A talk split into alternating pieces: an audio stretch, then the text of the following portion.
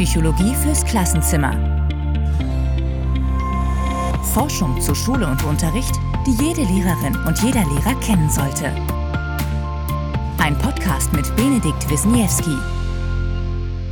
Hallo und herzlich willkommen zu Psychologie fürs Klassenzimmer. Heute mit Staffel 2, Folge 4. Ich möchte diese Folge mit einem kleinen Versuch beginnen und lade Sie ein, meine Versuchsperson zu sein.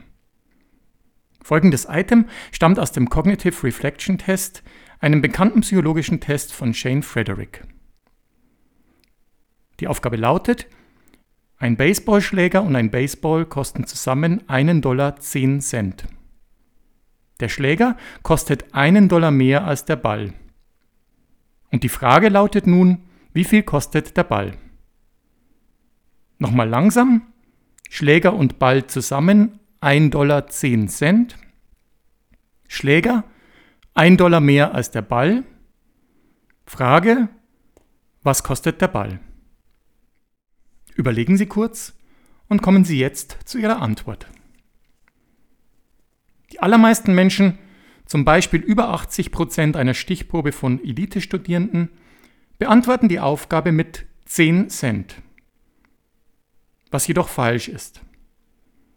Wenn der Ball 10 Cent kosten würde und der Schläger einen Dollar mehr als der Ball, würden beide zusammen einen Dollar 20 Cent kosten. Die richtige Antwort ist daher 5 Cent. Ball 5 Cent, Schläger 1 Dollar 5 Cent, zusammen 1 Dollar 10 Cent. Was passiert hier, dass die allermeisten Menschen falsch liegen? Eine intuitive, auf den ersten Blick plausible Überlegung führt zu einer falschen Antwort, ohne dass eine tiefere Analyse des Problems vorgenommen wird. Und damit sind wir beim Thema der heutigen Folge. Worum geht es in dieser Folge? Es geht um den Artikel The Domain Specificity and Generality of Belief Bias Searching for a Generalizable Critical Thinking Skill auf Deutsch die Domänenspezifität und Generik des Überzeugungsfehlers auf der Suche nach einer generalisierbaren kritischen Denkfähigkeit. Von Walter Saar, Richard West und Keith Stanowich erschienen im Jahr 1999 im Journal of Educational Psychology. Es handelt sich dabei um eine Studie, in der verschiedene Annahmen zu kritischem Denken geprüft werden, die für die Fragen, ob und wie Schule kritisches Denken fördern kann, essentiell sind. Kritisches Denken ist die Beurteilung von Aussagen unabhängig von der eigenen Position. Die American Psychological Association definiert kritisches Denken als einen formalen, zielgerichteten Denkprozess, bei dem eine Person Ideen oder Argumente auf Fehler oder Nachteile überprüft und der bei Prozessen wie der Prüfung der Gültigkeit von Hypothesen oder der Interpretation von Forschungsergebnissen zum Einsatz kommt. Kritisches Denken umfasst das Hinterfragen von Informationen, die Berücksichtigung und Abwägung verschiedener Perspektiven, das Ziehen evidenzbasierter Schlussfolgerungen und die Entwicklung logischer Argumente. Oder kurz, die Fähigkeit, die Bewertung von Aussagen oder Argumenten von der eigenen Voreingenommenheit abzukoppeln. Bei der Untersuchung kritischen Denkens in der Psychologie wird häufig als wichtiges Konstrukt das Belief Bias, am besten vielleicht als Überzeugungsfehler übersetzt, verwendet. Es handelt sich dabei um die Verzerrung der Bewertung von Aussagen aufgrund bestehender eigener Überzeugungen. Demgegenüber steht die sogenannte epistemische Regulation, also die Überwachung und Steuerung des eigenen Erkenntnisgewinns. Diese führt dazu, dass eigene Belief Biases reflektiert werden und falsche Schlüsse aus solchen korrigiert werden können. Umstritten ist in der Psychologie vor allem, ob das Phänomen der epistemischen Regulation einen Grad an Generalisierbarkeit über Domänen hinweg hat oder ob es komplett domänenspezifisch ist. Wenn Sie die Folge zur Kreativität gehört haben, kennen Sie diese Unterscheidung ja schon. Generik würde bedeuten, dass es eine Fähigkeit zum kritischen Denken gibt, die unabhängig von fachspezifischen Kenntnissen vorliegt und sich über verschiedene Themen, Gebiete oder Fachrichtungen hinweg transferieren lässt. Domänenspezifität würde bedeuten, dass kritisches Denken ausschließlich innerhalb eines bestimmten Kontextes möglich ist, von Fachwissen abhängt und nicht auf andere Bereiche übertragbar ist. Sind also Personen, die kritisches Denken auf einen physikalischen Sachverhalt anwenden können, auch besser darin, einen historischen Sachverhalt faktenbasiert und unter Berücksichtigung der Qualität von Quellen einzuordnen? Saar, West und Stanovic gehen der Frage nach, inwiefern es sich bei kritischem Denken um einen generischen oder domänenspezifischen Skill handelt. Die Diskussion, ob es sich überhaupt um einen Skill handelt, spare ich mir hier und verlinke Ihnen dazu einen Text. Und die Forscher untersuchten zusätzlich, mit welchen Eigenschaften und anderen Merkmalen kritisches Denken zusammenhängt. Warum sind diese Forschungsergebnisse für Lehrerinnen und Lehrer interessant? Diese Studie ist für Lehrerinnen und Lehrer besonders deswegen interessant, weil zu deren Bildungsauftrag ja zunehmend die Förderung kritischen Denkens gehört. Dies spiegelt sich etwa in Rahmenkonzepten wie den sogenannten Future Skills, 21st Century Skills, 4K, also vier Kompetenzen für das 21. Jahrhundert oder auch Herangehensweisen wie dem Deeper Learning wieder, die zunehmend in die schulische Realität Einzug halten. Kritisches Denken wird als essentiell für Schülerinnen und Schüler aufgefasst, weil es diese befähigt, sich zielgerichtet und selbstgesteuert valide Urteile zu bilden. Und daran gibt es ja auch nichts zu rütteln. Die OECD, die auch die PISA-Studien durchführt, propagiert massiv die Änderung der Bildungspläne hin zu einer stärkeren Ausrichtung an generischen Skills. Und Andreas Schleicher, der PISA-Chef, ist ein wichtiger Proponent dieser Herangehensweise. Nun ist aber die OECD eben eine Wirtschaftsorganisation und Andreas Schleicher ein Statistiker. Die zentralen Fragen, die hier geklärt werden müssen, sind aber pädagogischer, didaktischer und psychologischer Natur. Und die wissenschaftliche Klärung von Fragen zu diesem Thema passiert aus meiner Sicht viel zu oft ungenau. Stattdessen werden reihenweise ungeprüfte Vorannahmen einfach als zutreffend angenommen und dazu gehört auch die Strategie, Belege zu suchen, die die bestehenden Annahmen stützen und sämtliche Forschungsergebnisse, die diesen widersprechen, einfach auszublenden. Das Belief Bias bestimmt sozusagen den Diskurs. Und insofern ist es hilfreich, sich ein bisschen mit der tatsächlichen Forschung zu beschäftigen. Die vorliegende Studie liefert für die Praxis unmittelbar relevante Befunde, denn sie zeigt, zu welchem Grad kritisches Denken überhaupt als von Fachinhalten loslösbare Kategorie aufgefasst werden kann, mit welchen anderen Merkmalen kritisches Denken zusammenhängt und was diese Zusammenhänge für die Förderung im schulischen Kontext bedeuten. Und Sie widerlegt ganz nebenbei einige Vorannahmen, die in der pädagogischen Literatur einfach mal so als gesetzt angenommen werden. Was wurde genau erforscht? Es handelt sich um eine Laborstudie, in der als zentrales Konstrukt das Belief Bias der Versuchspersonen untersucht wurde. Ziel war es zum einen zu prüfen, ob die epistemische Regulation, also die Vermeidung von Belief Bias, Personen, die diese in Bezug auf einem Bereich erfolgreich anwenden, auch in einem anderen Bereich besser gelingt? Ob sich also Hinweise auf die generische Art ergeben?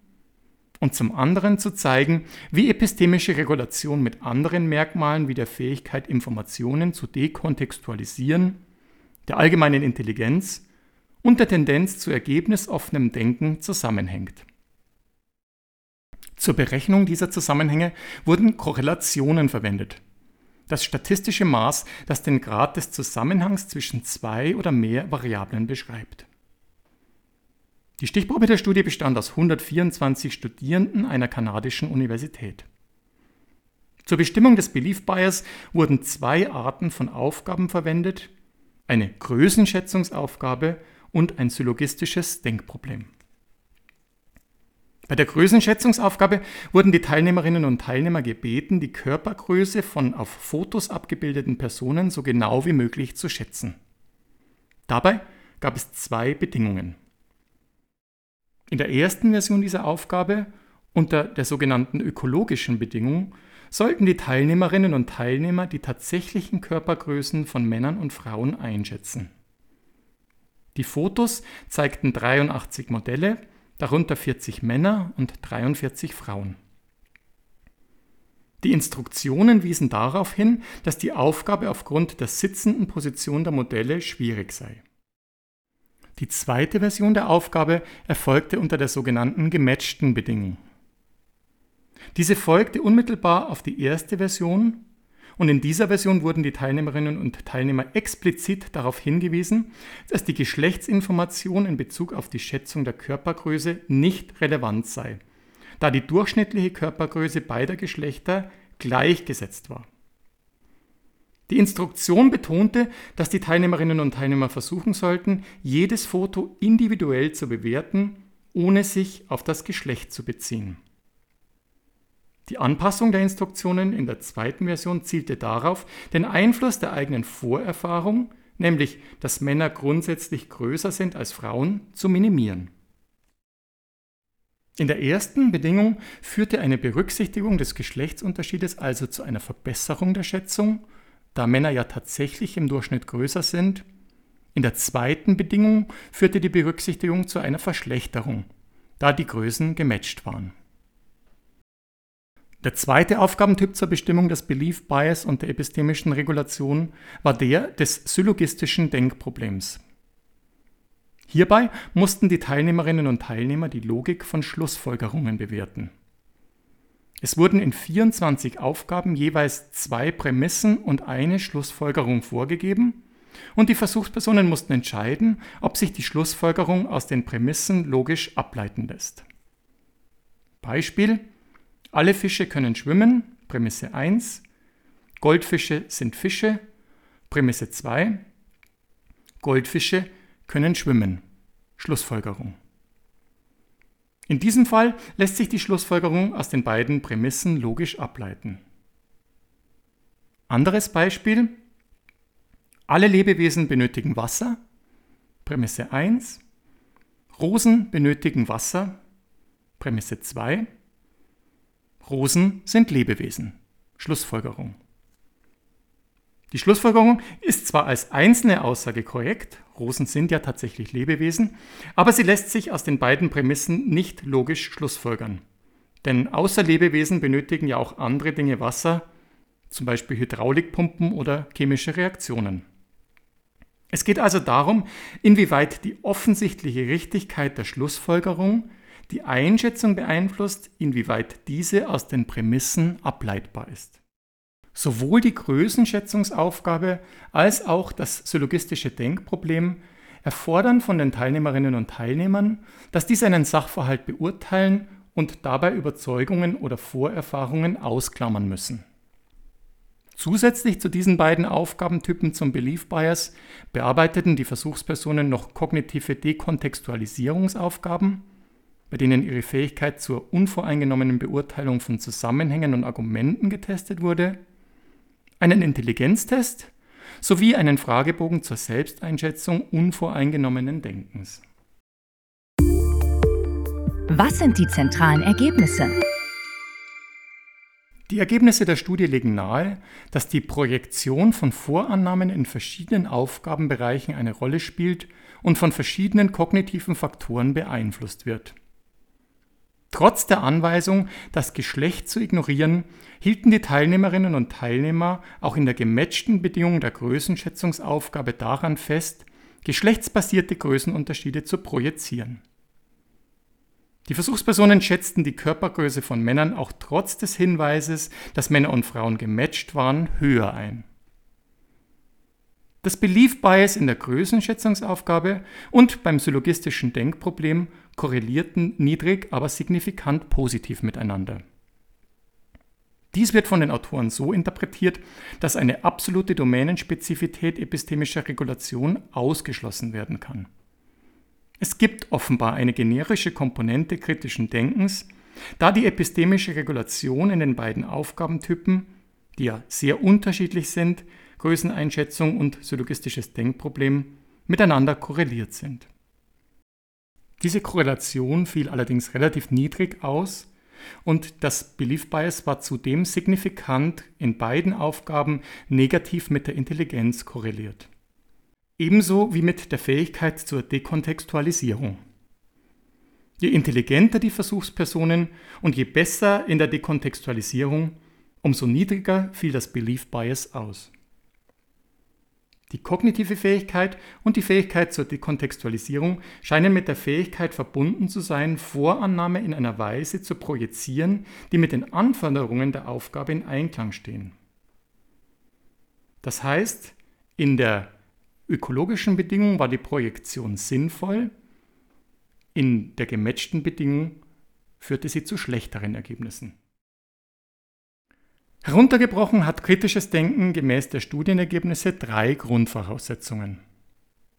Erstens Intelligenz als grundlegende Fähigkeit zu konvergentem, also zielgerichtetem analytischen Denken. Zweitens domänenspezifisches Wissen vor allem in der Form konzeptuellen Wissens, hierzu mehr in Folge 4 von Staffel 1. Und drittens eben die epistemische Regulation als generische metakognitive Komponente. Diese drei Grundvoraussetzungen zusammen ermöglichen kritisches Denken. Was bedeuten die Ergebnisse für Schule und Unterricht? Wenn wir uns an der Ausgangsfrage orientieren, wie Schule und Unterricht kritisches Denken fördern können, so würde ich aus dieser Studie drei zentrale Schlussfolgerungen ziehen. Erstens, die wohl wichtigste pädagogische Implikation aus der Studie ergibt sich aus dem Sachverhalt, dass sich die epistemische Regulation durch Instruktion nicht substanziell verändert hat. Menschen sind grundsätzlich sehr schlecht in der Lage, Formen von Belief Bias zu kontrollieren, die sich über lange Zeit aufgebaut haben. Und dies ändert sich auch kaum, wenn sie darauf hingewiesen werden. Daraus folgt, dass Unterricht, der darauf zielt, Schülerinnen und Schülern allgemeine Strategien zur Unterscheidung von zuverlässigen oder weniger zuverlässigen Informationen zu vermitteln oder ihr Urteil von Überzeugungen zu entkoppeln, wenig erfolgversprechend ist, wenn die weniger zuverlässigen Informationen sich mit den subjektiven Überzeugungen der Lernenden decken. Ich würde Ihnen gerne sagen, was konkret stattdessen nützlich ist, aber es gibt bisher eben kaum gesicherte didaktische Erkenntnisse, welche Interventionen kritisches Denken tatsächlich und mit tatsächlich meine ich empirisch nachweisbar verbessern. Dafür aber eine Menge Ratgeberliteratur voll mit Belief Bias. Zweitens. Kritisches Denken in Mathematik, kritisches Denken in Geschichte oder kritisches Denken zum Klimawandel überschneiden sich nur in einem minimalen Bereich metakognitiver Strategien. Die wesentliche Voraussetzung liegt jeweils im fachlichen Wissen begründet. Oder anders, kritisches Denken basiert auf kritischem Wissen.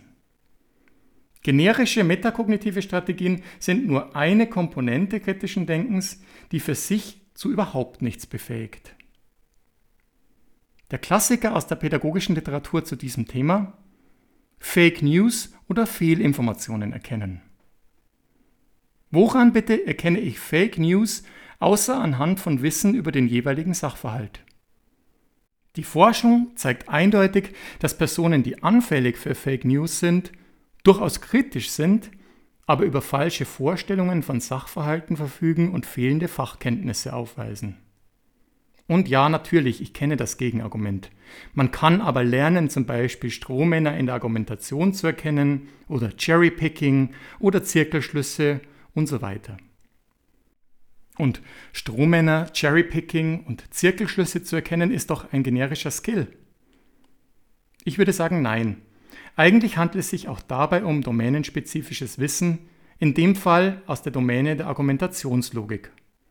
Und um etwa Cherrypicking zu erkennen, brauche ich nicht nur das Wissen darüber, was Cherrypicking ist, sondern auch Wissen über die Domäne, in der das Cherrypicking stattfindet. Nur wenn ich weiß, welche publizierten Befunde es gibt, kann ich erkennen, dass jemand nur bestimmte dieser Befunde zitiert und andere auslässt oder ignoriert. OECD-Länder, die sich an der Empfehlung orientiert haben, einen Schwerpunkt auf die Förderung generischer Skills statt auf Wissensinhalte zu legen, wurden in den PISA-Untersuchungen übrigens kontinuierlich schlechter. Es ist zwar quasi unmöglich für die PISA-Ergebnisse Kausalzusammenhänge herzustellen, weil das Versuchsdesign dies einfach nicht hergibt, aber entweder misst PISA nicht die generischen Kompetenzen, deren Förderung die OECD empfiehlt, oder die Förderung führt nicht zu einer Verbesserung dieser Skills. Und die dritte Schlussfolgerung wäre, eigenes Belief Bias reflektieren. Ich bin schon sehr gespannt, ob die OECD ihr eigenes Belief Bias irgendwann reflektieren wird. Aber viel wichtiger ist noch die Frage, inwieweit Schulen und Lehrkräfte dies tun. Und solange an Schulen Lerntypentests durchgeführt werden und von Lernpyramiden und Gehirnhemisphärenvernetzung schwadroniert wird, bin ich mir nicht sicher, inwieweit diese Institutionen geeignet sind, das kritische Denken von Schülerinnen und Schülern zu fördern. Die Voraussetzung für die Förderung ist ja erst einmal die eigene epistemische Regulation. Gibt es zu dem Thema noch mehr Forschung? Einen interessanten Artikel zum Thema Förderung kritischen Denkens in der Schule liefert Daniel Willingham.